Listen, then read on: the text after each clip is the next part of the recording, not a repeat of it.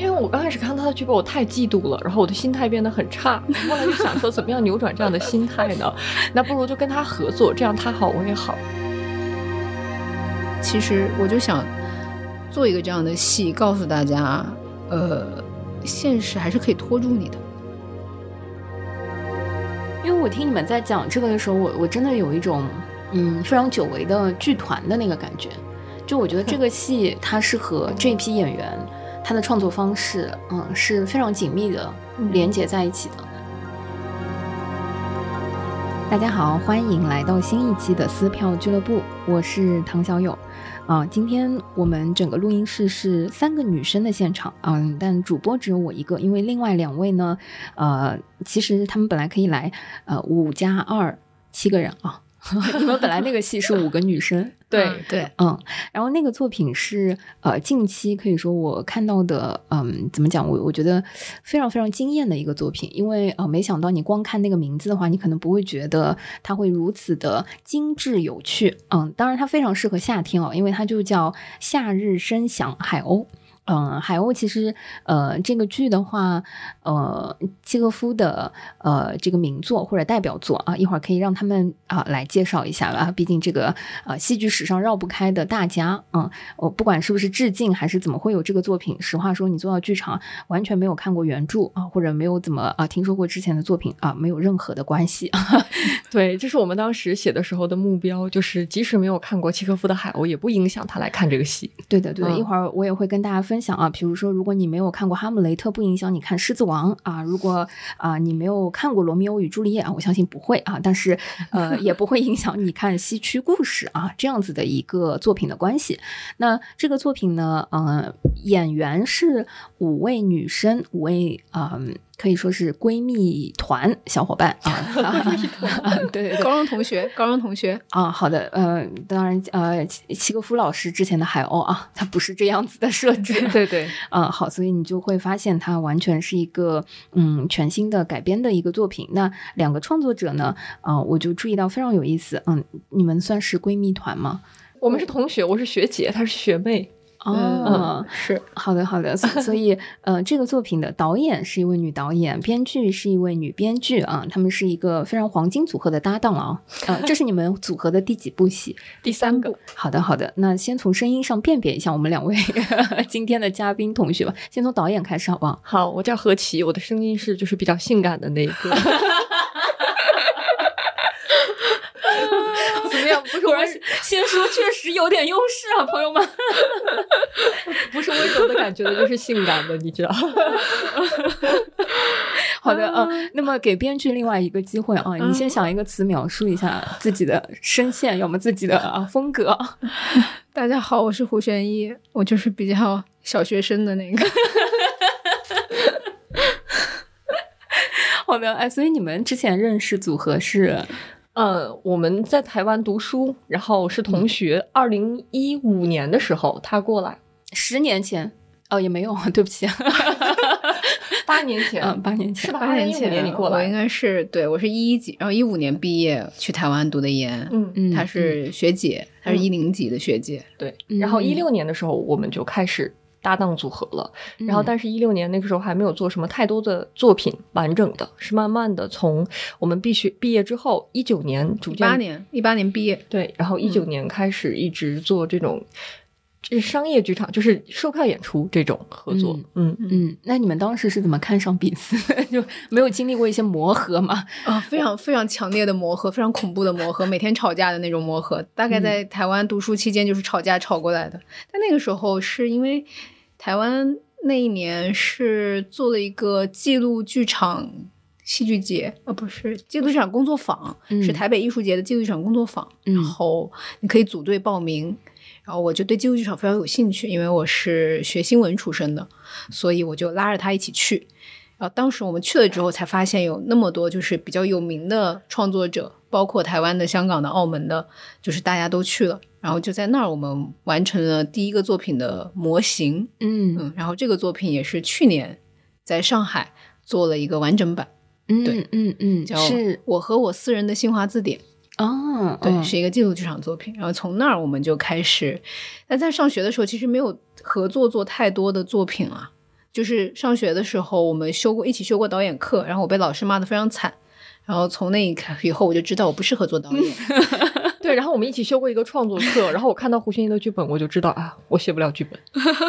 对，然后我们两个就开始自动的开始分工。嗯嗯，就其实也是一八年之后，一九年开始正式创作的时候，然后但一九年时候也没有合作，就是各做各做各的，各各有各的违约。然后到二一年的时候才开始做第一个戏，嗯，才一起合作做第一个戏。其实，嗯嗯，哎，你们这种组合让我想到很多呃百老汇音乐剧的呃写词和写曲的那种黄金组合，什么 呃，我上了一个工作坊，发现呃我只适合写词或者说写曲上，然后然后呃黄金 CP 就是呃会经常。呃，捆绑的走下去。因为我刚开始看到他的剧本，我太嫉妒了，然后我的心态变得很差。后来就想说，怎么样扭转这样的心态呢？那不如就跟他合作，这样他好我也好，他就是他完蛋，那那我我再跑吧。哎，那先说说你的那个嫉妒的点，因为这次我有拿到你们这个呃《夏日声响海鸥》的那个呃剧本嘛，我觉得你们也非常良心哦，就做了一个剧本的书。因为我自己看完这个作品之后，当时真的觉得，嗯，很想买剧本，对，很想买剧本，因为光看就是光听是嗯。很很不过瘾，就是有很多很多的京剧叠出，要留下。对对对，然后你们也没有字幕啊，非常好，我觉得非常好，朋友们非常好。我我我，呃，我还是觉得，嗯，就是被音乐剧惯坏了啊，就是啊，因为国内很多音乐剧大家开始有很多字幕等等，但是戏剧作品，我觉得能在舞台上听清楚和呃感受到沉浸在舞台的氛围里面是很重要的部分，所以没有字幕非常好。就是，但是看了一个很。很喜欢的戏之后，就会觉得嗯，很想看他的那个剧本。对，所以嗯，我我非常好奇，先说说看你最早看到胡宣一的那个呃剧本，不是说我海鸥啊，你刚刚说那个嫉妒的点，或者是觉得嗯，就是有点啊你好我好大家好的那个好的点 是什么？我觉得他的他的想象力完全不受限，而且他控制文字的能力。就有点吓人，因为我们是同时在做创作，我已经我觉得我已经算还挺灵的了。哎，我现在知道有一种夸人的方式啊，就是 先夸自己。但是你看到他的时候，你就会想说，为什么会这样写？我从来没见过有人这样写。他要不是抄的，他是自己想的，我就我就我真的有点生气，这种感觉。嗯嗯，对。所以，但我后来跟他合作了之后，我发现，就他更他更可怕的地方是现场改。他写写东西对他来说真的太不费力了。我们在排练场，我们可以这边排着，他这边在石墨文章打着，他甚至可以在外面开会开别的会的时候，这边石墨文章打着，就是太轻松了。这个事情，他完全已经是他一个运用的很好的工具了。但对我来讲不是的，我我我就是聊完了，我回去我得想个好几天，然后吭哧吭哧。大概写下一页儿，就，但是对他来讲根本不是这样的。对，嗯嗯，那那先说说看，你，你，就是啊，胡老师啊，出作品如吃饭和呼吸一样的自然，这都是被逼的。因为其实我们现在就是创作时间都很短，然后你必须砥砺自我，才可以就是创作出就是水，就是让你的东西到一个水准线之上吧，因为。要如果按照，呃，在学校里面那种，呃，我先写一稿、二稿，二稿完了之后读剧，然后三稿，就这一切太长了，你没有办法，没有办法可以就是有这么长、这么奢侈的时间，就大家先等你的剧本完好了，然后，然后再再再去排练厅。那对我来说，那我就要成为一个在排练厅生活的编剧，嗯，就是。我不断的，特别海鸥这个戏是比较是最难的一个戏，对我们来说都是，因为我们开始排练的时候是没有剧本的。嗯，我们五月份开，我们三月份的时候做了线上的线上的读剧，读的是原剧本，我们在讨论原剧本里面的东西，然后那个时候给演员布置了很多书让他们看，而且因为我们俩，因为我们两个都是学文学出身嘛，所以。我不算学文学，他是纯正纯正的学文学出身的。然后我们就觉，我觉得那个还是阅读是很重要的事情。嗯，通过阅读来学习创作是很重要的。所以 最开始有让演员读那个伊格尔顿的呃文学的读法。哦，然后 呃，我 还有纳博科夫的，就是大概讲还有纳博科夫的，纳博科夫弹弹契科夫的，呃呃，此处甚至连我都停顿了。然后他还因为他学新闻的嘛，然后我们想要演员有一个社会的背景，因为这个故事讲小镇，那中国的小镇是什么样的？然后找了非常多的过期刊物的文章，对，找了非常多的那个新周新周刊的，然后还有各种各样南周的南方周末，南方周末那个年代还会出那种合集，嗯，然后就是我们主要是看的是二十一世纪初的这些重要的报道，然后再到一些呃人类学文本，但后来我发现其实就是到这儿。这的时候我已经没有再让演员看了，主要是我们自己在看，因为压力太大了。因为如果还让他们再去看一个那个项标的项标的他那本最著名的那本书，如果再看一些那样的话，对大家来说压力太大了。你们要是有人退出了啊？对对对，你们要是再给他看什么 项标老师的《城中村》啊什么的 之前的作品的话，我觉得你们就可以直接拍那个《封神演员训练营》的纪录片了。对，而且那时候也就只有一个月，所以其实主要的还是最重要的，可能还是让大家理解文学的读法吧，就是可能剧本不能只当成一个呃对话。文本来看，然后从那之后，然后五月份我们来进排练。进排练的时候是没有没有剧本的，因为我们五个演女演员没有办法让，我们不可能让他们演海鸥原剧本。嗯嗯，我们也不想让任何一个女生扮演男生，或者是扮演老人。嗯，所以我们就先合理化，那为什么五个女孩会演海鸥？那海鸥我们要怎么样改编这个东西？所以我们前面做了十天的即兴，我们让他们回到他们的高中时代。把海鸥里面的那些抓马的事件经历了一遍，因为海鸥其实是一个幕和幕之间发生了非常多抓马的事件，但是每一幕是很平淡的，没有什么高潮。幕和幕之间，比如说会有人的自杀，嗯，有妮娜的堕胎，嗯，不是孩子孩子流产，哦，不是不是孩子死掉了，孩子死掉了，嗯，孩子的夭折，康斯坦丁的自杀。然后还有那个特里果宁和妮娜的和康斯坦丁的决斗，就是这个和康斯坦丁决斗，就是因为他原著很多都是嗯通过对话、对回忆、对嗯表达他的观点、情绪，对对对，都是在聊天推动的。嗯，对他们契诃夫他，因为他就是想写一个情节性不强，大家有很多爱情、很多说话这样一个剧本嘛，所以他把那些非常特别抓马的东西都去掉了。然后我们就让他们在这十天里面经历了这些 drama 的东西，等于说在这个过程当中，其实五个人物就出现在了我面前，嗯嗯，然后我再用这五个人物来回到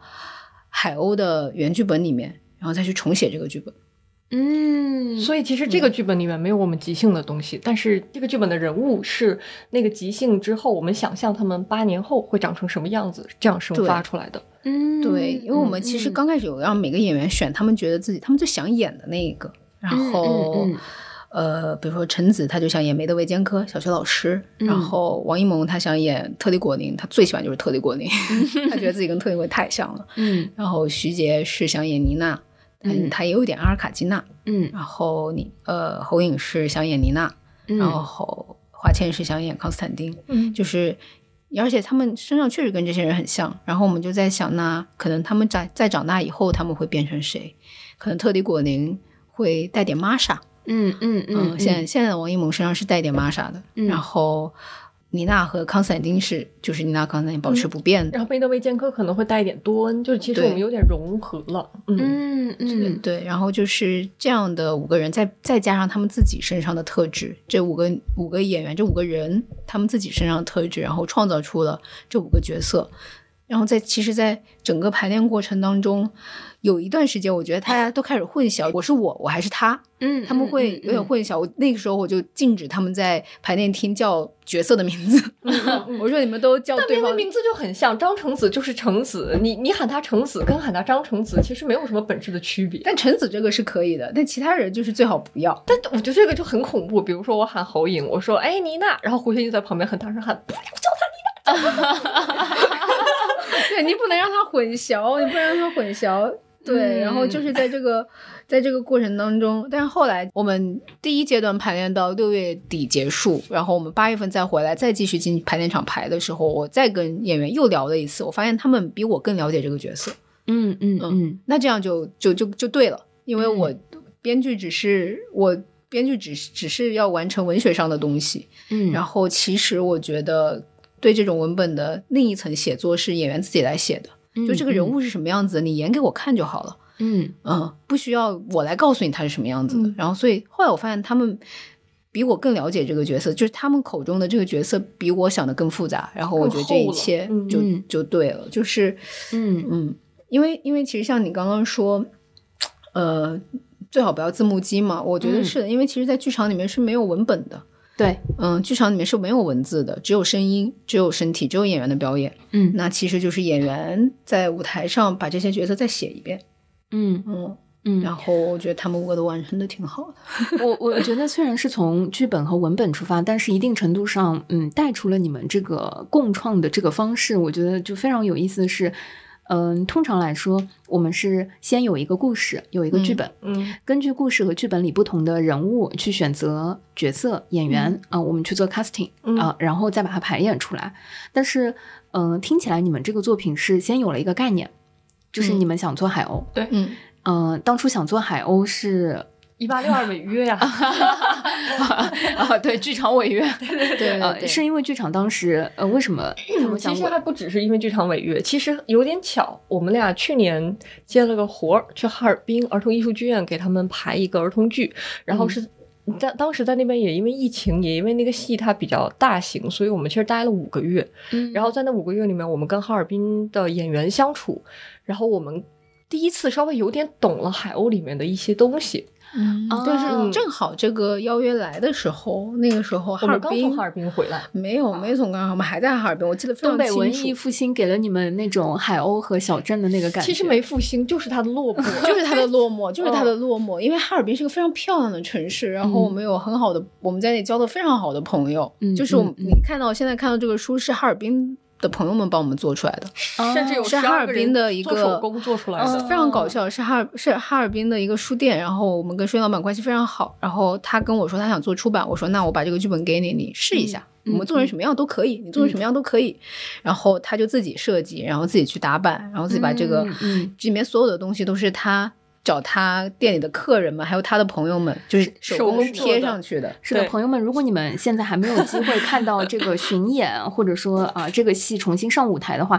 我是非常推荐大家去买这个呃《夏日声响海鸥》的剧本书。对，微店有售，很难满意，微店有售了。哦，好的好的，啊，渠道也分享出来了啊，链接一会儿放在那个 show notes 里面。因为这本书就是说，呃，它不是我，我觉得它非常像 ABC 艺术书展上我会看到的那种啊，对手工的书我们就是就是就是朝着那个目标去的。哦哦，你们原来不是做戏，你们原来是做周边嘛，就是 挣钱这也挣不了多少钱这个是挣不了多少钱，只是我们想用很多种方式看看是不是因为可以跟书戏剧配合。嗯对对，因为我觉得阅读其实是一个让读者可以在脑子里面搭建剧场的过程。是的，是的，对，所以我们一直想做这个。然后这个是，就那天那个哈尔滨雪山书界老板跟我说，他说他说我们哈尔滨有十二个你们的多比。多比们在这边贴书，我说好，那我给多比们每人买一双袜子，free 你们，袜子今天就到了。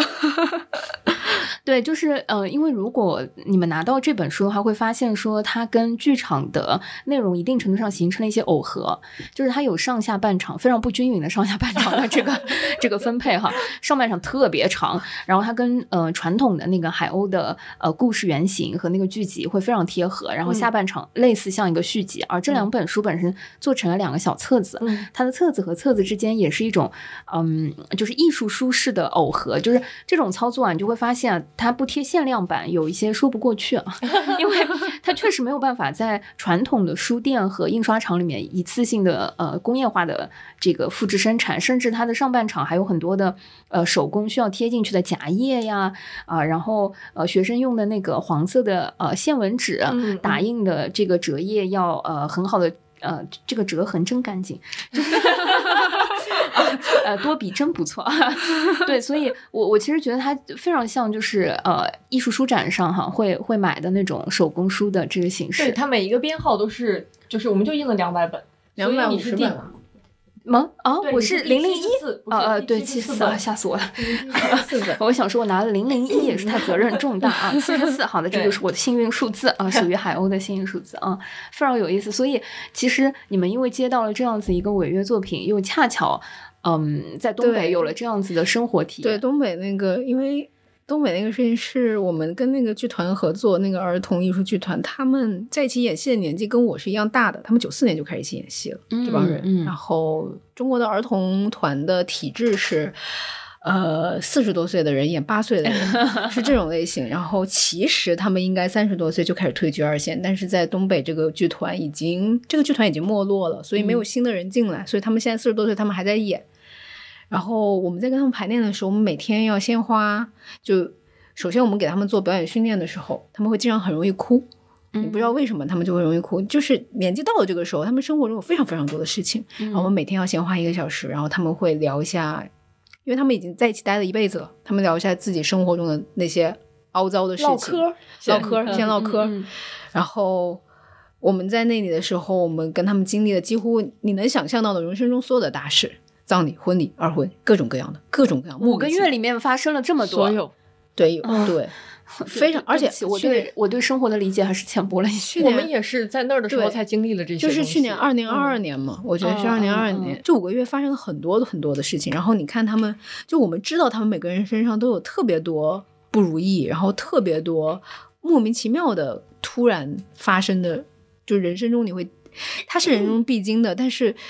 当他出现的时候，他还是很突然。然后就是因为这件事情，然后但是他们来到排练场之后，他们聊完之后，他们要投入变成胡克船长。变成小美人鱼，嗯而且小美人鱼不会让我们让我们不要叫她小美人鱼，她说我又不小，你们叫我美人鱼就可以了。就那个姐姐特别的特别的在意这件事情，不能让叫她小美人鱼，然后嗯他们就要变成八岁男童，变成童话人物。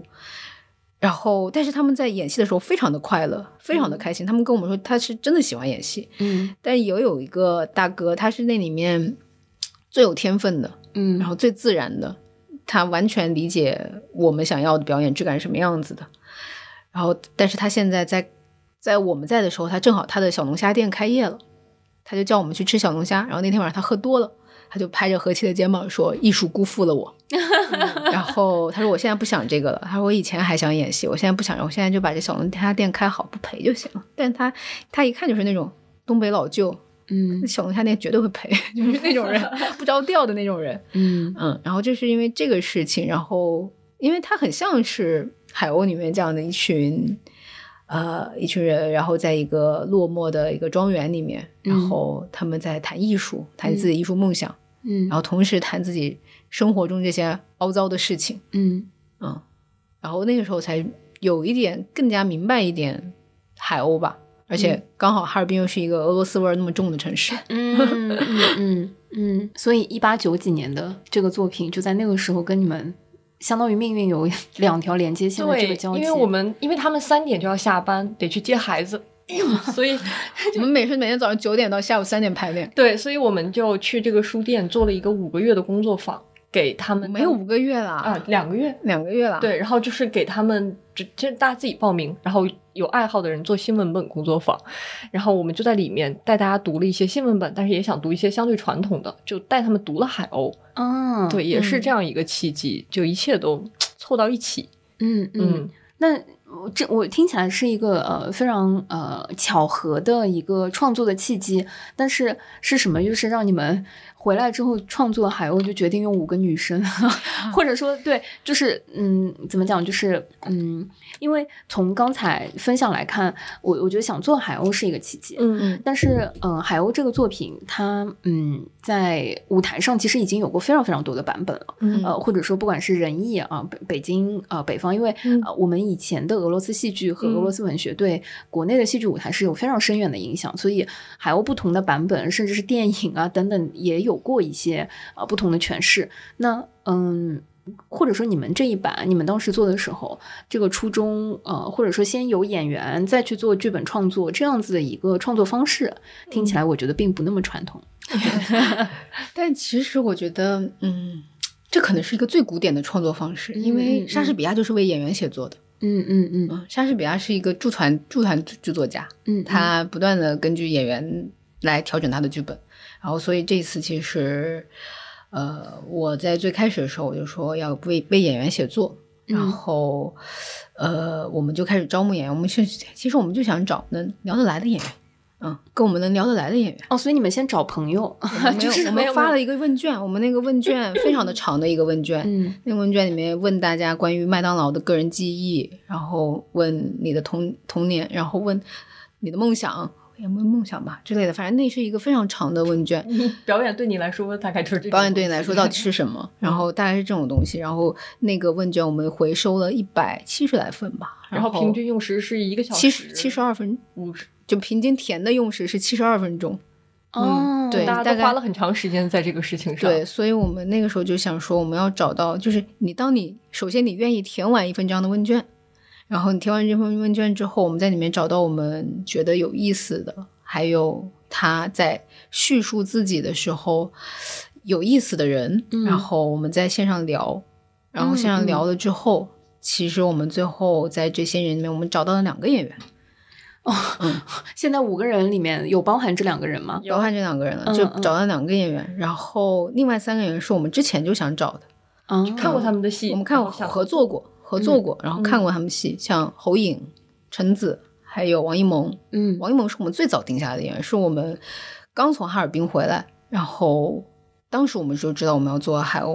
我我们就去找了王一萌。那个时候我们只看过王一萌演那个《蠢蛋蠢蛋秀》，对对对，他是个永远的十八岁，就是 对对，就是因为他非常可爱。对我，我记得我是在呃，你想吃就雪糕那个戏，嗯呃，排练厅见到他，然后当时他演一个非常年轻的呃网聊的那个、嗯我们也看了少少女哈，对对对，然后我记得第一版是蓝头发还是紫头发，然后第二我见到他的时候是红粉红色还是啥，反正他的头发的颜色一直是，嗯、在那个荧光荧荧光图谱里面就是在在筛选变化哈，嗯，然后我我真的一直以为他就是 十几二十岁对吧？但是不是，他就是心理年龄和个人状态就永远的十八岁，我印象非常非常深。但但其实其实对，因为王一萌看起来是这样的，但我们跟王一萌合作，他是他是这些演员里面想的最最多的人，他是一个非常成熟的人。我说实话，王一萌是一个，而且王一萌是一个不化妆的女孩儿。啊，对对对，就啊，就皮肤是真的好。对，王一萌非常的，她她非常像现在我觉得写出来的这个小明，然后嗯嗯，她她给我惊喜挺多的。刚开始你觉得她是个很可爱的女孩儿，但是你发现就是我们当我们开始工作之后，就是王一萌想东西想的很很多，嗯，甚至嗯有些可能会让她有点累了。嗯，她非常考虑别人的这样一个人。对，所以就是这那三个女孩儿是我们呃一直想合作的，然后嗯。后来我们又通过这个问卷的方式找到了两个人，嗯。然后正好是五个女孩儿。嗯。再找不到更多了。其实我们后来有，其实本来有，本来我们希望这个戏是有七个人的，然后我们另外还有两个人，然后有一个女孩是她的时间我们觉得不是很合适，嗯，嗯，然后还有一个是个男生，然后但是嗯嗯如果说这么多女孩里面有一个男生，那这个男生需要非常出挑，而且他需要有一些女性色彩嗯嗯啊，他需要有一些雌雄同体的感觉，嗯，这样才能搭在一起，但是他没有，啊很可惜，很可惜，就是没有办法这次跟他合作上。嗯，对嗯所以其实你们先挑了想做这个戏的质感的演员，嗯对呃没有在性别上做更多的筛选，嗯只是巧合，对对呃，变成了都是女性演员，嗯对。然后组成了相当于一个剧团，嗯。嗯，他的这个生发的作品是海鸥，然后根据这批人和这个初衷再开始呃创作剧本。对，嗯。海鸥嘛，海鸥其实是一个对呃做戏剧的人来说，很多人来说都很重要的一个剧本，特别是对女演员来说，因为有妮娜，嗯它是一个特别重要的剧本。就很多人在跟我们聊海鸥的时候，就是都哭了，在腾讯会议上的时候、都哭了。然后大家，然后我就对我们两个对海鸥的感情没有那么深。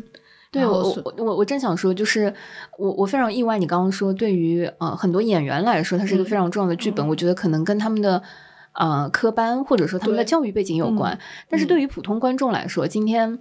海鸥就仿佛跟嗯樱桃园、跟哈姆雷特一样，就是是在呃，就是一个很经典的文学作品。对对，嗯或者说是在今天的戏剧舞台上，你就觉得说，哦，又来翻拍了啊，嗯或者说又又一个复排了，或者是看今天这个框架下面能玩出一个什么新的东西。嗯但至于这个作品本身的一些呃背景啊、幕后啊，或者是文学性的那些部分，对于当下的很很多的呃普通的戏剧观众来说，可能没有那么重要，或者说呃没有那么深的连接和那个情感吧。对，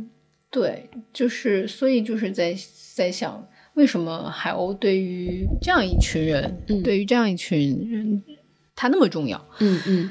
然后他已经就是我觉得海鸥已经，它不是十九世纪的时候，呃，契诃夫刚写出来的时候的那样一个契诃夫想用海鸥来颠覆当时的戏剧传统，嗯那个呃，他想写一个情节比较少的、充满了爱情的这样一个作品，啊、他已经不是那个了，他现在已经变成了一种精神、一种图腾。嗯嗯嗯，我认识就认识，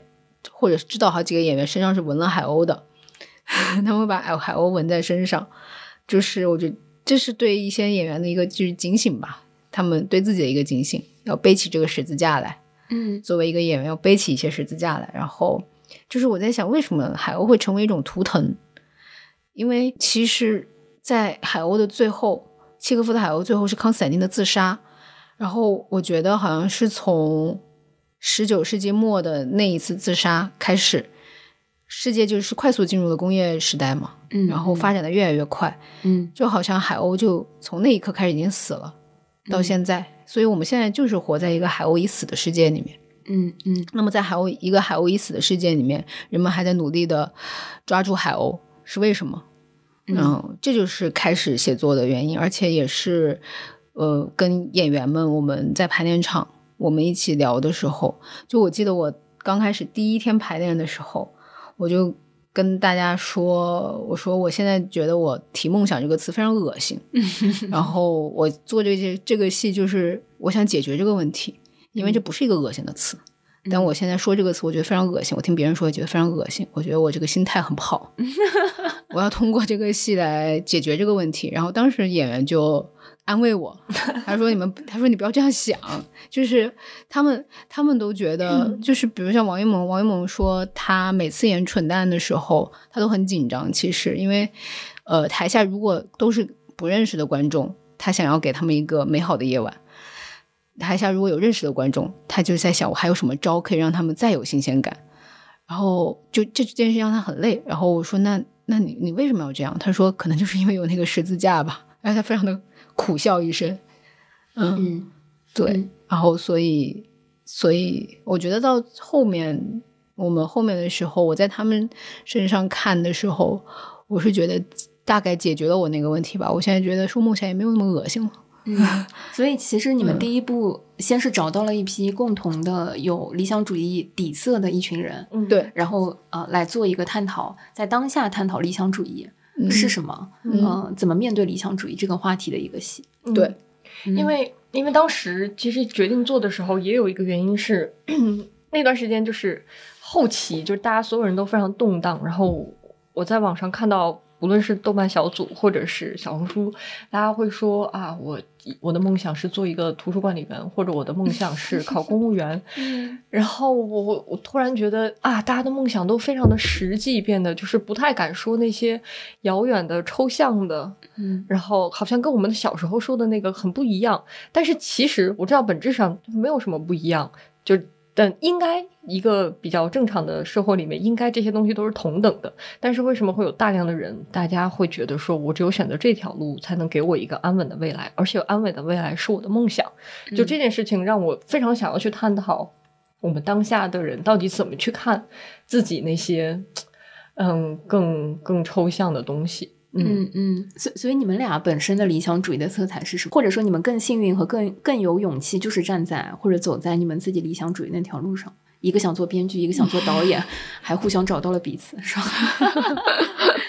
其实，呃，哎，真的做了之后，你发现这个东西一点都不是理想主义，它非常的实际。嗯嗯嗯对，所以最后才把橙子放在了后面。我觉得橙子和康斯坦丁对我来说是一个光谱的两端。对，就是康斯坦丁是那个会在舞台上大叫和充分的表达他对呃，嗯就是非常稳重，就是对康斯坦丁大段的那个独白，仿佛就是你那个剧本里面就是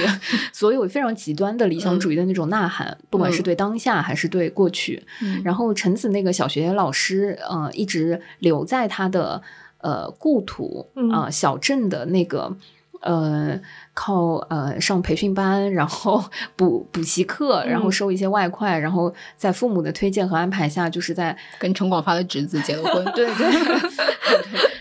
对，然后呃婚婚礼最好是也是办在那种就是呃一通过陈不要钱的地方啊对陈广发的关系，在这个啊 摆很多桌那种，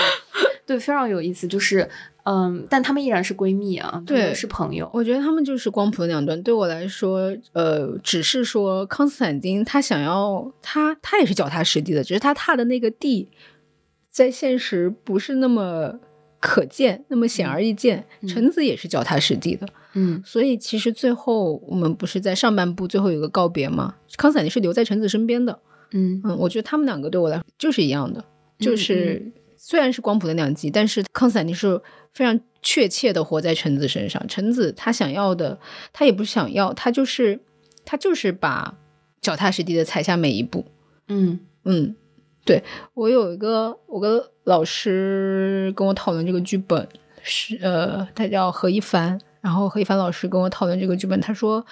呃，有两种面对现实的方法，嗯一种是对现实的抗拒，也就是我上半部写的康斯坦丁，嗯。他抗拒，他觉得现在这里什么都不够好，所有东西都不够好，然后呃，我们要创造一种新的现实，然后还有一种现实就是相信现实是能接住你的，嗯。还有一种面对现实的方式就是呃，每一步都是意外，但你相信他能接住你，嗯，然后我觉得他他他其实他跟我讲的是现实主义文学的两种方向，嗯。但我觉得这是两种面对现实的很重要的态度，所以我努力的在下半部的时候，在陈子身上体现这个，就是嗯。相信现实是能接住你的，嗯嗯。嗯。嗯，那我就非常好奇，在舞台上的五个女孩儿，你刚刚说两个角色是这个光谱里面的两端，嗯。那剩下的三个人分别处于这个光谱，如果它有一个中位线啊、或者说呃它有一个刻度的话，那他们五个人分别在这个光谱里面大概处于什么什么位置？对。小明站在中间吧，妮娜更靠近康斯坦丁，啊、小小明就是，嗯，作，其实他在呃原著的海鸥里面也是作家的那个角色，当然在我们现在新的这个角色里面，他是写诗，是个嗯。诗人的那个角色。诗人只是他的副业，他还有一个职业是就是美食杂志的编辑。对他是一个编辑的职业，编辑，然后写记者、编辑做稿子，嗯嗯，所以他更像是光谱的当中，对他的嗯业余时间或者他的斜杠身份是写诗，嗯，对，嗯，不管是之前的拼贴，拼贴式写诗，还是后来就是他不再写诗了，嗯嗯去航海，对，嗯会觉得好像还去做个稿子，嗯，对，那这个还是光谱的当中，他在光谱的当中，所以妮娜那个舞者更偏向于康在斯坦丁，呃康斯坦丁的那一头，嗯。嗯，所以还有一位徐徐徐徐徐演员，呃，做直播带货，对，他是他是被被被困住了，被拉住了。他其实想要成为妮娜，嗯。但是他因为呃有太多的现实，就是他的人生像是戏嘛，里面有写，就是他他有太多的意外，然后这些意外在他很小的时候，高中的时候，这些意外都发生了，所以他被困在一个泥泞里面，他不得不，他只能靠近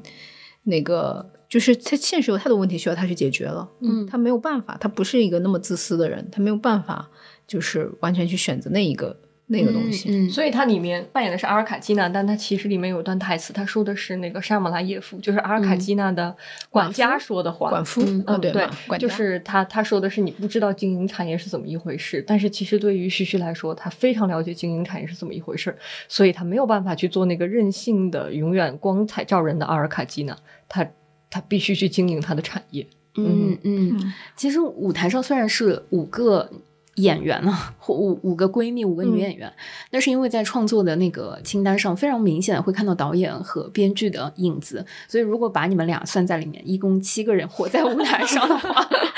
你们俩在这个光谱当中处于一个什么位置？嗯，从编剧先先讲，你可能更接近于呃小明跟康斯坦丁当中，还是，我可能肯定小明和妮娜当中吧。啊小明跟妮娜的当中？嗯，嗯。你呢？和 我也差不多就是个 和，所以你们俩根本就是一体，对吗？就是两个人都在那个坐标系的当中。我感觉我们俩应该在一块儿，但是我比他可能更接近小明一点，因为我还经常会摇摆，我经常跟他说我不干了，我干完这个之后就。我我拍海鸥的时候一直说海鸥是我最后一个戏，然后然后因为因为他比较坚定，他拉着我还在这条路上走吧，嗯嗯，对。但是其实排的时候，当然排的时候，嗯，经常康斯坦丁的话非会非常打动我。我有的时候在跟演员聊康斯坦丁这些词的时候，我就会自己热泪盈眶，因为我觉得他说出的确实很多我现在想说的话，嗯嗯嗯，但是我也知道那很任性。这甚至有点自私，嗯嗯，但是还是会有那样的想法了。嗯，我那天看的是首演，嗯，首场看的是首演，对对对，第二演场演的比较好，对，嗯，但我但我觉得第一天就大家已经，嗯嗯，就我觉得台下的观众有很多鼓掌和热泪盈眶的那个部分，呃，其实我我觉得可能一定程度上也是因为台上的一些台词和一些。近况角色，嗯，他跟生活又是非常近的，呃，跟台下的很多观众生活是非常近的，所以太好了。对我我也非常好奇，就是，嗯，因为我我看你们这一部《夏日声响》的时候，嗯，我我我觉得他说的就是当下，因为他会讲到，嗯，舞者，呃，或者创作者在当下的情况啊，呃，直播带货呀，等等啊，这些，就是如果抛开，嗯。海鸥原著的一些影子的话，它似乎就是一部新的作品，所以它给我有一种，呃，狮子王在讲哈姆雷特的那个感觉，有一种戏曲故事在讲，呃，罗密欧朱丽叶的感觉。嗯嗯，我不知道你们自己是怎么怎么看。其实，其实我们刚开始的设定，我觉得会更 对对海鸥来讲抽了他的一个筋骨出来，因为我们设定康斯坦丁在原小说里面他是被大学辍学了，所以回家无所事事嘛，所以我们就设定他是在大城市辞职了，然后回家待业的青年，就是其实每一个都是这样对应过去的，嗯嗯，只是在过程里面我们会问演员，他会问演员你想做什么，在这个舞台上你想发生什么，所以橙子说我想结婚。哦才会有婚礼，就这些事情不是我们安排的，嗯，对，所以，嗯，对，帮他五，他们帮他们五个圆梦，对，包括包括第四幕，我们其实之前排，我们应该在六月份的时候排出来一个完整的版本，然后，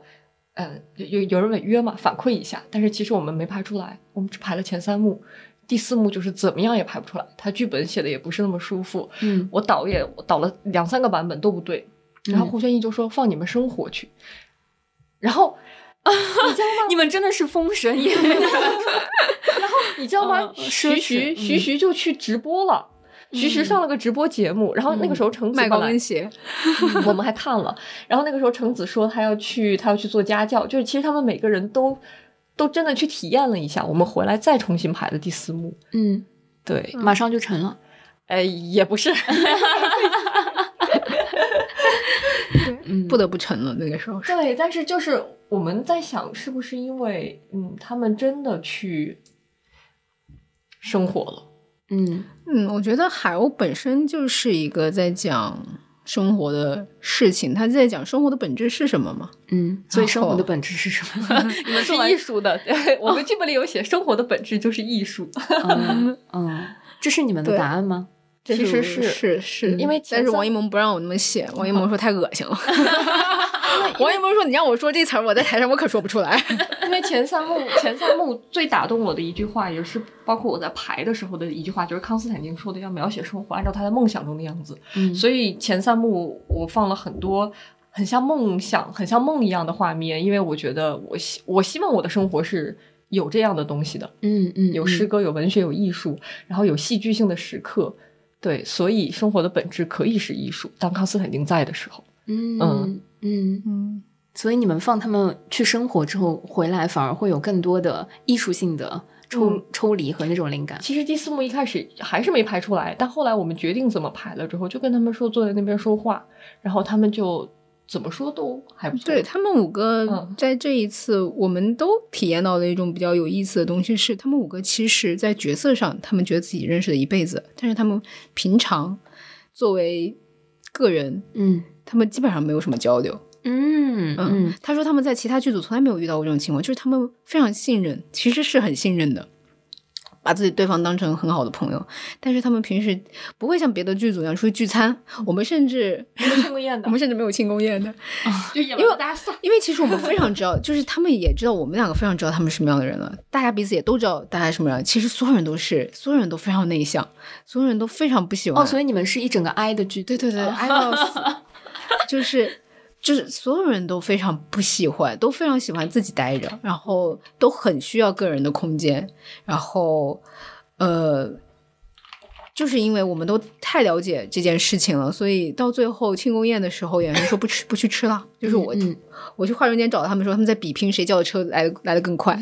就没有问题，没有关系，就是、嗯就是我觉得就是应该是这样的，我们没有必要像一个同事一样嗯工作。嗯，需要假假装团建的那种，对，而且王一萌跟我们说，他有一次跟侯颖一起吃了一个饭，他们两个一句话没说，从头到尾。他说太神奇了，这种感觉。他说太喜欢这种分寸感，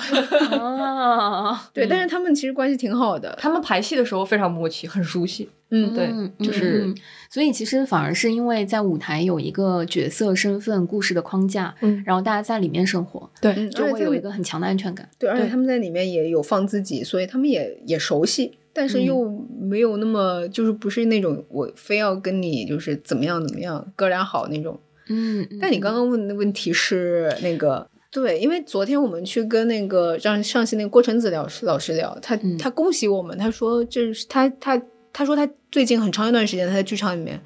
都觉得戏剧跟现实生活无关，啊是这是这里特别是疫情之后，现在这里面所有的一切都很安全，然后呃，他在这里他觉得这就是一个安全的堡垒，然后对我我觉得嗯呃嗯，尤其是。呃，疫情之后的一段时间，我嗯我觉得剧场很多时候是呃观众或者大家用来呃是个泡泡对、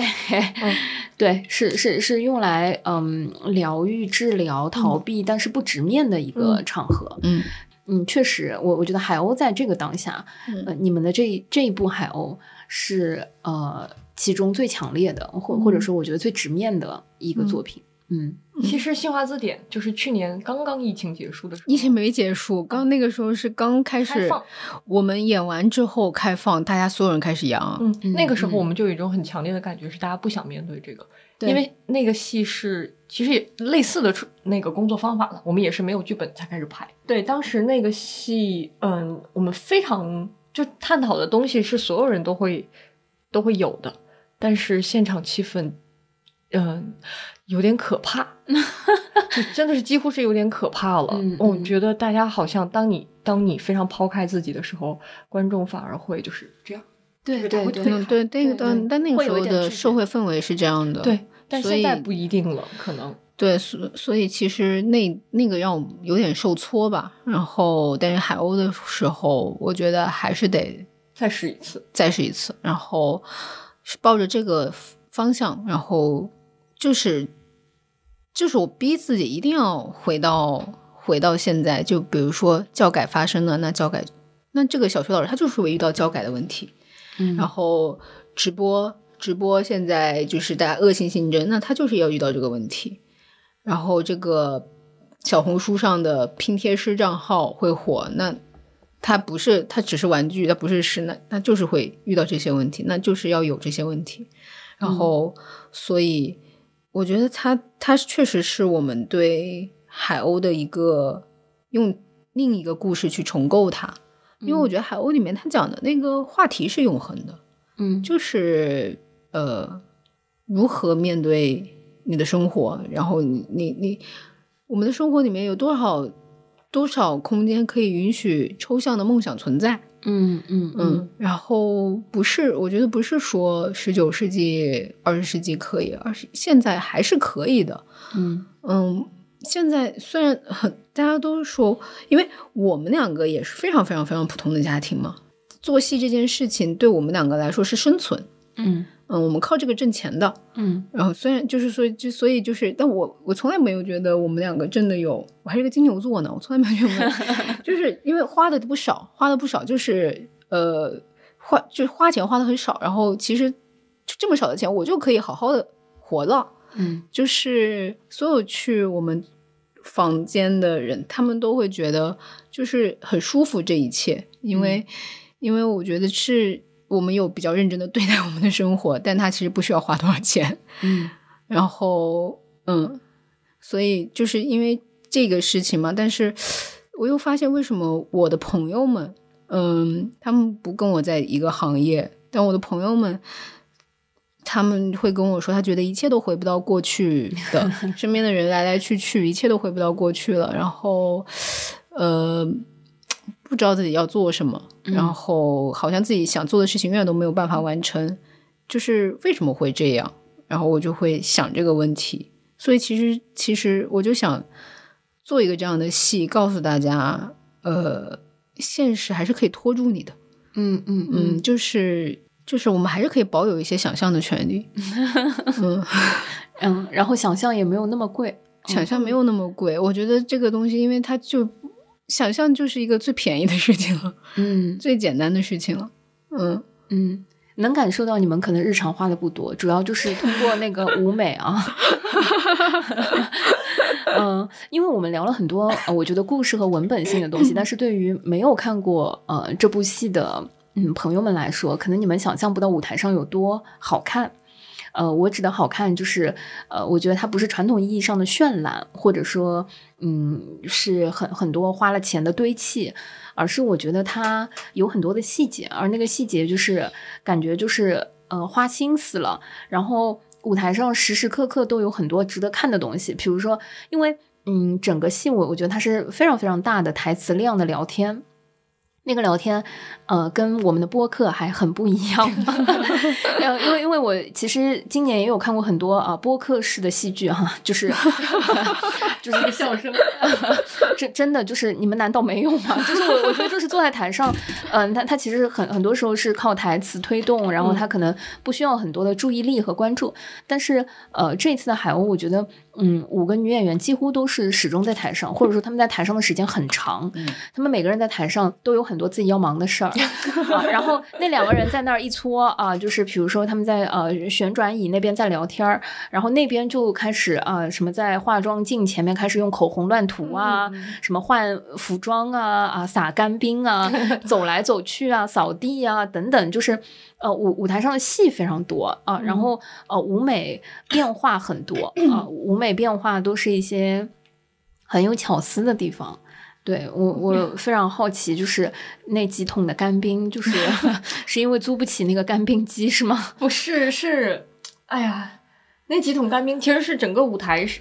所有的东西都是我跟舞美说，我要一个化妆镜，我要一个旋转台，我甚至都说了我要旋转台还有六把椅子，六把椅子是按照什么样的方向来转，这个都是我我说的。但是其实我们后来觉得这个整个舞美，我们怕它太碎，怕它没有一个灵魂，嗯然后都都都快要演出了，那个时候我们跟我们就去找我们的舞美设计，就燕君，他很厉害，然后他就就就让他给我们个灵魂，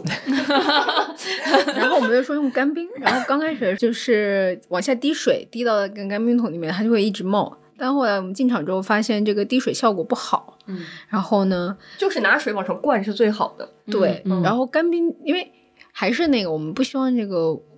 就是这个梦应该是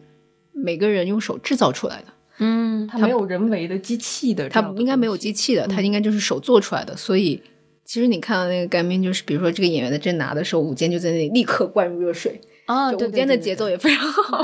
对对对对对，然后对或者是他自己去倒的，对对对带上来。如果不是你们今天讲，我我觉得今天看海鸥的那个感觉就有，嗯，因为有太多的旋转舞台啊，呃，什么升降台啊，就是嗯机械的因素去看一个戏剧，现在就非常常见。但是海鸥确实是让我觉得有很多的变化，但是它从头至尾全是 handmade，对吧？这就是手工，对。传统手工业的整个舞台的制制作制造。对，因为因为我们舞美非常坚持，他觉得契科夫和海鸥，它就是应该是一种非常原始的，都是人来完成，而且大家可以看见，然后所有的东西都是你生活中可以找得到的东西，嗯。它不是机械的，它不是装置，不是这样的东西。嗯。嗯嗯。但其实，其实 是有一些机械的东西出现，但是我们把它藏了。就是其实事实上不是最终出现的，不是说没有任何机械的，而是要有机械的，但是是是是看不出来，否则看不到投影仪嘛啊，就是整整个整个作品里面两段嗯两段编年体的视频，我觉得也是非常重要的点睛之笔，就是呃在上半场有一个呃从一九一六年。一一九一六年。一六年一六年到啊，它是从一六年开始到到二零二三年，然后每一年的一些大事件的那个呃非常紧密的。拼贴。嗯，我看过很多作品里面，这种类型的片子主要是过场啊，或或者说是烘托。但是我觉得这次海鸥的那个呃剪辑和选择啊是非常费老劲儿了，费老劲儿了，费老劲儿改了好多版。我们影像设计当然还是希望这个戏能演嘛，所以我们还是做了一些，就是我们每天都在想说这个素材要怎么放，嗯，能够怎么放，嗯嗯，对，都是这样的。然后还有他还要保证一个剪辑节奏，但其实最后影像设计，我觉得他做的很好的一点是，他把自己的视角放在一个世界性的角度，嗯，他没有局局限在某一个地区，然后他会有一条线，比如说当二零一七年讲 Me Too 的时候，嗯，我们看到一个 Me Too 事件的开场，那二零一八年马上出现了那个创造幺零幺，嗯嗯，那这就是一个对比了。嗯嗯，我觉得他在这里面的叙事做的，而且他现在非常还不满意那个视频，他要改。因为光是那个视频，我觉得它如果呃流出到互联网上，它一定是点击量非常高的一个作品。对我当时看了那个视频，我跟他说，我为了是这个视频，我可以给你三万块。不行。不，但是我觉得这个视频如果流传到互联网上，会影响你们这个戏接下来的巡演和报批啊。我们其实有过，甚至还有过一些更激进的，还有更温和的版本都做过。我们最后是选了一个平衡。我还是希望，我还是希望这个视频它就是一个这些年这些女孩她们所所有的经历，它是一个客观的存在。然后，所以如果有一些。东西放的太多的话，那变成了一种创作者在说：“你们看我有多勇敢，我我敢把这个东西放出来。”我非常讨厌这个东西，所以我们把这些东西都去掉了。因为我听你们在讲这个的时候，我我真的有一种嗯非常久违的剧团的那个感觉。就我觉得这 个戏它是和这批演员他的创作方式嗯是非常紧密的连接在一起的。嗯嗯，因为同样的这一周，我先看了你们的那个海鸥。后来我去看了赖声川的那个呃宝岛一村的十五周年纪念，他的那个纪念活动就是呃一边是上海的那一些青年演员的专属版，就是在国呃就是呃疫情之后就是经典版没有办法呃进到呃大陆的这段时间演的专属版，还有一版是最早开始的那个呃经典版的演员。呃，大家坐在一起在聊十五年前怎么共创啊，做了宝岛一村。嗯，那个呃，因为赖声川老师本来就会有很多即兴排演的那个部分，然后他即兴的这个部分又因为讲的眷村的那个故事，跟经典版的这批演员，相当于大家都有共同的经历，又是跟他们的生活、跟人生阅历这些又是息息相关的。呃，虽然。嗯，你看到呃专属版的演员可能更靓丽，嗯，更更年轻，呃，或者说形象更呃更更匹配或者更好。尤其是作为我来说，我可能最早看的是专属版，先入为主。但是当你在看到台湾的那个经典版的演员的时候，你就会觉得说，嗯，这个戏确实是从他们身上生长出来的那种感觉。嗯，然后他如果没有常年的或者是长期的这样子的磨合，呃，其实。嗯，很难有这种创作方式，而这种创作方式又会使得一个作品本身是非常呃有生命力的。嗯，我听你们在讲，呃，这五个演员跟呃现在夏日声响的海鸥的这种共生的关系，对我我觉得他可能也会生长，就是他不是一个今天首演呃演了两场就结束了的一个作品，它可能会换卡司，它可能会换呃演员。那不同的演员可能就会有不同的版本，而他最早创作出来的这个非常具有当下性的这样子的一个群体的那个故事，嗯，其实是他的一个根基。嗯嗯，我我觉得感觉，呃，他需要更多的舞台和更多跟观众见面哈。这个作品它需要很很多跟观众碰撞的当下性的那种回馈，嗯，它才会生长。就是当他只是在排练厅，我相信在这一轮首演之后，你们会有更多的想要改他的冲动。嗯，嗯，现在有哪些东西是你们现在就立马就是如果下一轮再演的话，你们肯定是会想再调的东西吗？那我们从第第啊第徐徐家结束之后，后面整个都想调。你们想做一个新的戏？没有没有没有，就是再再稍微调整一下，包括康斯坦丁的形象，我们也想稍微调整一下。对对对，嗯康斯坦丁的形象，然后康斯坦丁现在有点像一个布道者嘛。然后其实最开始设想的康斯坦丁应该是一个像二手玫瑰良农一样的人，这么愤青吗？就是他是一半小小丑他有一半小丑的感觉。然后他刚出来的时候，他像是一个小丑，然后他要他把他他最激进的那些东西说出来，然后他再慢慢的变化，变成一个可以理解他人的人。嗯嗯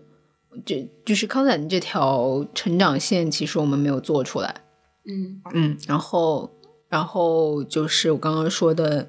妮娜妮娜找到自己的舞蹈之后的那一小段戏、嗯啊，对我来说，剧本上是这些东西。灯光舞美都觉得自己没做好，他们都很愧疚，因为我们灯光。你知道我们首演前不是七点十分观众入场吗？嗯我们修画面修到了六点四十五分，然后六点四十五分演员带麦克风，就是这么可怕。因为就是灯光他他第一次做这种大的剧场，他是一个很有才华的灯光，他是拿颜色画画的，但是他之前他坐在很下面的时候，他在做那些画面，等到他走到远处之后，发现完全不一样。嗯，就他想象中的他那种晕染的方式，这种灯出现的方式，远了看都不是一回事儿，所以我们就重新全部重新做了。嗯，嗯对，就是我们彩排那一场非常的糟糕，因为只有我在空台看，就是我看我想说这是啥，然后我就很生气，那天晚上还发脾气，对，把脾气全都排给我一个人。发脾气，然后第二天还第二天还在发脾气骂我们灯光，但是因为我们关系很好嘛，然后他自己是我们工作室自己的人，你真的是。他然后他自己 他自己也非常的愧疚这件事情，因为其实他完全知道这个戏在讲什么。对，因为灯光其实一般在排练场就是看一下整排，嗯然后就现场做了。但是他是他我们合在排练场里成期每天他都来，就是我们其实，在排练场合成了十天，他每天都过来看，他每一场他都非常了解，是这样的。嗯，嗯，嗯对，然后他我觉得他可能还是有一些不满意的地方，嗯而且因为时间太赶了，时间太赶了他已经找到了那个，但是没有时间把它完成了。对，最开始的逻辑可能有一点点问题，然后所以可能我觉得下一个可能灯光会改一些吧。然后我们吴梅老师呢也不是很满意，吴梅老师觉得自己做的不够。我也不知道他哪儿不够，但是他觉得自己做的不够，我不知道哪儿还能塞东西，都都看他了，就 那有可能要捡东西吧？嗯也 有可能，也有可能。嗯然后我们的音乐设计就是我们在舞台上那个男孩儿，哦，你没看他，因为他是即兴，其实嗯他有嗯他是有他有打鼓，对，嗯他是有个主主主旋律，然后他不在扭那些扭嘛。哦，然后其实第二场音乐更丰富了，第二场有好多，当时我们想，我们俩都没听过的东西。嗯，然后我们后来问他说，今天怎么有一些昨天没有东西？他说，哦，今天感觉比较好。对，因为 他也是，他不是做剧场的，他就嗯是嗯我在小红书上搜上海合成器，对，因为我非常坚持，我说舞台上要有一个男生，然后做音乐的，嗯然后要好看。啊，对，他又是全上海做合成器最好看的男生，是吗？不是不啊是，他的小红照片，他比较照片。他小红书当时有一些视频，是他用植物、用水果，然后发出合成，就是连合成器发出声音，嗯然后我们觉得很有意思。对，而且他很有意思，他他自己说他想有一个，他觉得自己有一个女性的灵魂，就什么什么的。然后我觉得这正好跟我们的戏是合适的，然后就找他过来，然后我们一拍即合，他也做的很开心。但他其实也是他们，他也没有在这样的场合演出过。嗯我们合成，所有人都在等。就是我我说好，那我们现在开始合成了。然后一开始合成，他突然就是去上厕所了，因为完全没概念。然后所有人就停下来等他。然后嗯嗯嗯嗯 回来之后，我告诉他，你不能在合成的时候，然后我们顺走的时候，你突然离开这里，你必须在这儿坐住。对对对，然后他其实就是演了一场之后，他就会更加知道他可以做些什么，他会更大胆，所以第二场他就更丰富了他的音乐，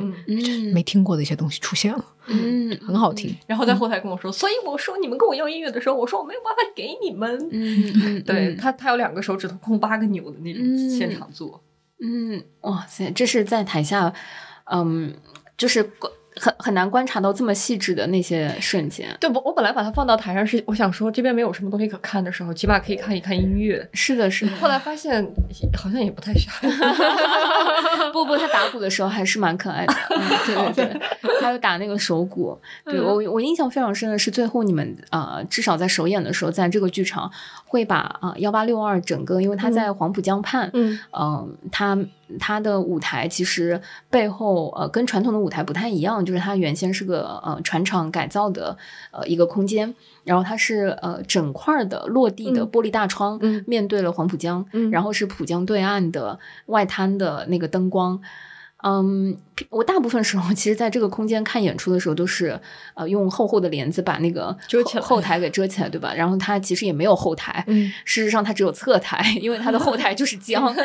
对对对，然后。嗯，非常非常少见，就是为数不多的这一次，因为而且我觉得它可能一定程度上跟海鸥这个作品非常的贴。我我当时一度以为你们因为要做这个作品才选择了这个剧场空间，然后再把一定要选择一个就是有江有水，最后结束了把窗帘拉开。然后是来看了场地之后才最终决定签的合同。要不然的话，谁敢做海鸥啊？嗯，海鸥应该是那个仁义什么做的，不是我们做的。嗯，对。然后，但是看了这个场地，看了这个空间之后，觉得太适合海鸥的，试着那就试着做一下吧。嗯嗯嗯，是我我觉得其实，嗯，大家的情绪，因为我觉得剧场有很多的当下性，不管是在舞台上演的那种现实主义的直面的当下性，还是。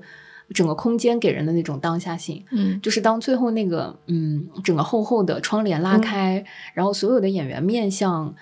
呃，黄浦江的时候，我看到，嗯，其实它还不是谢幕，不是大家要，呃，应该举起手机要拍照的那个瞬间，但是，嗯，就是一个非常自然的，就所有人，其实不管是舞台上的演员还是观众，大家都在面向那个，嗯，呃，非常璀璨的夜晚的那个灯光和。江岸的那个风景，嗯，不管是小城市刚刚演完的那个故事，还是大城市的人，还是怎样，就是我觉得它有一种在空间上的一种契合感。嗯嗯，对，因为本来 那一瞬间其实是湖水的声音把现实的声音完全带进来了，是，然后。我们本来是要投四个投影画面的，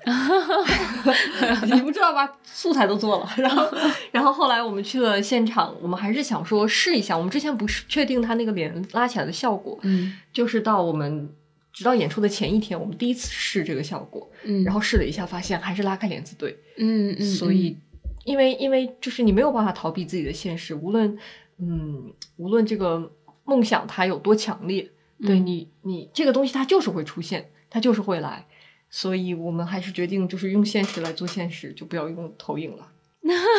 嗯，我一早就觉得那个东西被得被露出来呀。我之前之前是因为我怕它露出来效果不好，你知道我们一八六二那个帘子。其实没有办法打的那么完美，有几个卡扣是没有的。然后当时那个老师说：“哎呀，这个就是有缺陷。”我们这几个，然后我就说：“我们现在就帮你解决这个缺陷。”然后就是我们午间出去买，给他们把那个帘子全都修好了，所以他能打得很顺畅。这一切其实，我觉得就是对我来讲。我我个人感觉技术是很重要的，因为所有的你看到的那些你觉得是情感上的东西，它背后都要有一个技术的支撑。它快一点、慢一点、高一点、低一点，其实都会不一样，它就没有办法引起那个感觉了。嗯，对，这是我现在的感觉，现在人生状态了。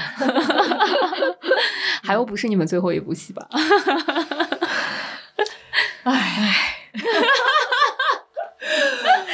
我真的当最后一部戏在排的，因为如果不是最后一部戏，我有点我有点排不动，太太辛苦了，这个太难了。我们之前拍《新华字典》的时候，就是没有剧本。我那个时候跟他说，我觉得我在爬高山、爬海鸥的时候，我觉得我在垂直往上走。就是我前十七天，我每天都走到排练场的路上，我都很想往回头，就是往回头走，就是太嗯不知道该干嘛，不知道该怎么办，因为我觉得我掌控不了这件事情了。前十几天，当然我。装吧，装的还是很有掌控力，但其实心里好虚。嗯，是他第一幕的剧本出来之后，才会才才开始，就一切东西才会有了。对，那时候我压力也很大，你想说要是写不好的话，那这个咋办？那这我们我们 时间就这么多，然后你不可能再增加更多的时间，也没有钱增加更多的时间了。哇，就是我我觉得非常非常期待他会巡演。实话说，我们也想，非常想。对对，嗯嗯，你们接下来就是嗯、在筹备海鸥的巡演，或者说在筹备这个戏的呃新的生发吗？还是你们最近啊、做完它之后？对，我们最近会做一个，就是用制作人的话来说，做了一个不挣钱的戏，就要做一个挣钱的戏，没有啦，要做一个可能挣钱的戏。我们要在亚洲大厦的，不是亚洲大厦，是新空间。就是世贸，对嗯对，世贸新开的场地要做要做一个个新的驻场演出。对，是东野圭吾的秘密。这个哦这个小说是东野圭吾现在没有被改编成戏剧的小说，对对对，批文下来了，我们可以说了，刚刚下来了，刚下来了。之前是审查的问题。对，嗯，对嗯当时我们本来没想做的，我们是看了几个东野圭吾的戏，但是我们对秘密很感兴趣，然后我们就跟那种很难满意的老板满顶说，嗯嗯就是这个给我们吧，我们想自己拿来做。嗯，嗯嗯嗯，对，哦，它是一个情感浓度比较比较重的，然后悬疑感没有那么强的一个戏，就比较适合我们做吧，大概。嗯，然后我们想做一个，就是，哎呀，我其实我觉得在那个驻场的空间做戏，对我们这种创作者来说也是好事，因为其实你看我们做其他的戏都演不了几场，对，对 我们很难看到一个戏，因为我们又做戏，它是一个我们的风格是这个戏它是应该可以生长的，我们留了这些口子让它生长，但是我们没有那么多演出机会，所以其实生长的很艰难。然后，但是驻场的话，那至少是呃，从首演那天开始，你想不想演，你都得演。嗯那就是我们可以让他看一个戏到底不断的见观众，不断的生长，到底可以是什么样子。我们也没有干过这个事情。嗯嗯，我非常期待。你会来看吗？会会会，一定会。他既然是驻场，那就给了我很多的机会。但是希望就是不要就是被撕票啊。对，其实你看，呃，像像这次我我觉得海鸥，我我其实没有带什么期待，嗯或者说，啊，那你不要对那个有期待，可能是因为没什么期待。嗯，或者说我我我觉得其实来看海鸥是有、嗯时候是有一些挑剔的成分在的。嗯呃，我我不得不非常坦率的说，因为，嗯，我我自己进剧场的。习惯或者说呃我的我嗯。我的对戏剧的期待是给我一些新的东西，嗯。呃，但是遇到呃比如说改编，或者说尤其是呃名作，经典的。经典的作品，嗯，我我每次都会觉得，嗯，我他有一个在我内心深深的拷问，就是为什么还要再做它，嗯或者说在当下我为什么还要来看它？嗯嗯，所以其实我我自己呃拿到海鸥的 海，我我自己真的是拿到海鸥的这个嗯这个就是入场去看它的时候，心里甚至是会带一些挑剔和抗拒的，就是呃。且且不说看得懂看不懂，就比如说早年大家看《等待戈多》的时候，对吧？总会有一种自我怀疑啊，嗯想说是不是我的问题 啊？在我这个看剧的啊时间越来越长之后，我从来不怀疑不是我的问题啊，反正就是真的不是我的问题，就是他做的不好，一定是这一版，或者说这个做的不好等等。嗯，所以嗯，其实这一次看到这个《夏日声响》的时候。呃，我是非常惊喜的，嗯，这也是我我觉得今天我们会聊了之后，我才发现说，哦，原来你们之前还有过一些其他的合作和其他的作品，其实是确实因为演出场次较少啊，嗯 没有很多机会就是会看到，但是嗯、我觉得可能非常羡慕你们的是，就是我在台上看到的是五个女生之间的那种。呃，闺蜜的情谊，那种抱团会，虽然是在不同的理想主义的光谱的呃不同维度上，但是她们呃其实去维系的，或者说那个纽带，除了小时候的那个情感之外，更多的是因为这五个人他们是有一定的理想主义的底色的，嗯就是他们在共同的嗯奔向那个方向，不管以什么样的姿势去呃跑步，嗯但是或者说不管以什么样的速率去奔向那个方向，但他们的底色很像。我我看到你们，我觉得去维系你们很多那个给我的那个感觉就是比较相同的那个价值观和想共同做一件事情。对嗯，对，对那个感觉我我觉得非常。非常像你们这次带来的那个作品的那个质感，确确实是非常羡慕。希望你们就是伉俪情深，越走越远，好不好？嗯，是的，就是嗯，我我觉得作品本身会生长，人应该也也会，然后经历本身的生长，可能也会带来很多嗯新的刺激。非常期待你们新的作品。谢谢。对，也谢谢大家，希望能够呃关注，如果海鸥有新的巡演和呃新一轮的演出啊、我们一定会啊、提前在我们听友群和各个渠道 分享给大家。就是呃，我这个私人非常非常推荐，呃，男女皆可食用的，呃嗯，就是现实主义红色药丸。真的很多人说它是药丸，确实是。嗯，红色还是蓝色？红色吧。嗯，面对现实的药丸，蓝色是。哎，好了好了。对，然后然后如果如果看了我们的剧本书，也完全不会影响你看现场的戏，是的，是的，是的，它是个非常非常好看，就是那个会让你有很多看点，应接不暇，就是不需要就是闭目养神听，就是听完全是不够的一个嗯一个作品，嗯呃，大家不要对海鸥有什么抗拒啊、就是经典作品也可以变得非常有意思。谢谢，好，谢谢，谢谢大家，谢谢，拜拜，拜拜。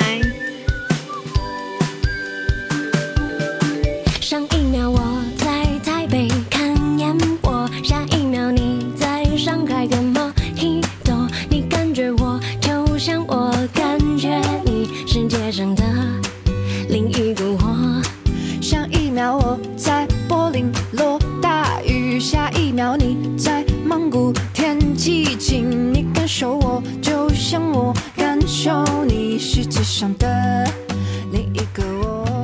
人生到处感谢收听本期撕票俱乐部。你可以在任意泛用型播客平台收听我们的节目。欢迎在小宇宙平台与我们互动。喜欢我们的节目，可以在 Apple Podcast 给我们评分。也可以添加撕票小助手微信 s ticket club，加入听友群，和大家一起分享撕票体验。谢谢你的喜欢。亲爱的你呀。